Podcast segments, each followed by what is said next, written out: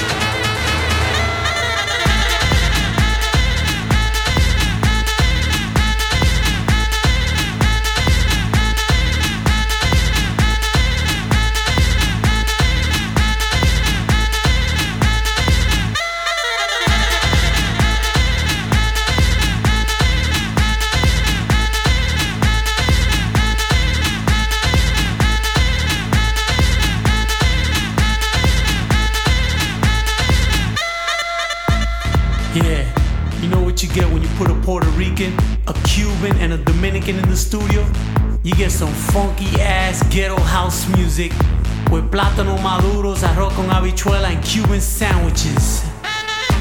Heavy beats, dope bass lines, fat percussions, all over the place.